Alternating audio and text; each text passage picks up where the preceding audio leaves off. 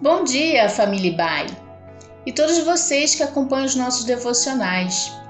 Aqui é Renata Carvalho e este é o devocional diário da Igreja Batista Avenida dos Estados, em Curitiba, Paraná.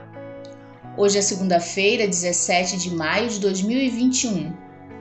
Esta semana somos nós, as mulheres, que estamos com a responsabilidade de cuidar dos devocionais. Por isso também o texto bíblico para essa primeira meditação da semana está em Lucas 8, versos 1 a 3, que diz assim: Algum tempo depois, Jesus saiu e viajou por cidades e povoados, anunciando a boa notícia do reino. Os doze discípulos foram com ele, e também algumas mulheres que haviam sido livradas de espíritos maus e curadas de doenças. Eram Maria, chamada Madalena, de quem tinha sido expulso os sete demônios. Joana, mulher de Cusa, que era alto funcionário do governo de Herodes. Susana e muitas outras mulheres que, com seus próprios recursos, ajudavam Jesus e os seus discípulos. Houve uma época no passado onde as mulheres eram tratadas com desprezo. Hoje, de modo geral, essa visão está sendo superada, embora ainda haja lugares em algumas culturas em que as mulheres são infelizmente discriminadas e na prática consideradas inferiores. Nos dias de Jesus era assim também que muitos enxergavam as mulheres. Porém, lendo os evangelhos, vemos que Jesus sempre deu um tratamento honroso às mulheres. Mesmo aquelas que tinham uma conduta moral e social reprovável, como o caso da mulher samaritana, conforme registrado no Evangelho de João, capítulo 4.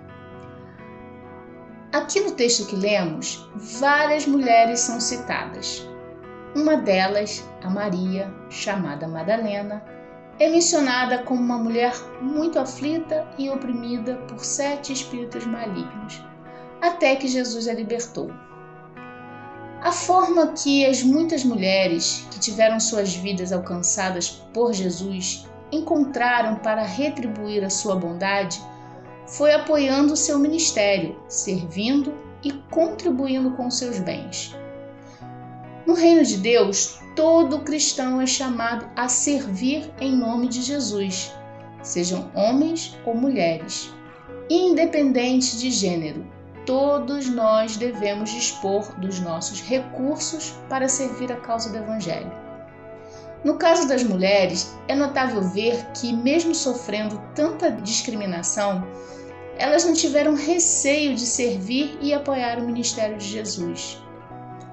Ainda hoje, seja por meio dos seus recursos financeiros, seja por meio de suas habilidades e dons, por sua influência, seja em seu papel de esposa ou mãe, como uma profissional, enfim, de que forma for, Deus tem chamado as mulheres para promover a sua causa no mundo.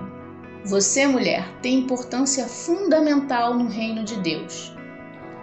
Que Deus nos abençoe a todos e que nesta semana nós, mulheres, possamos mais uma vez, de modo especial, compreender nossa importância e papel estratégico no trabalho da Igreja na promoção do Evangelho e transformação da sociedade de acordo com a vontade de Deus.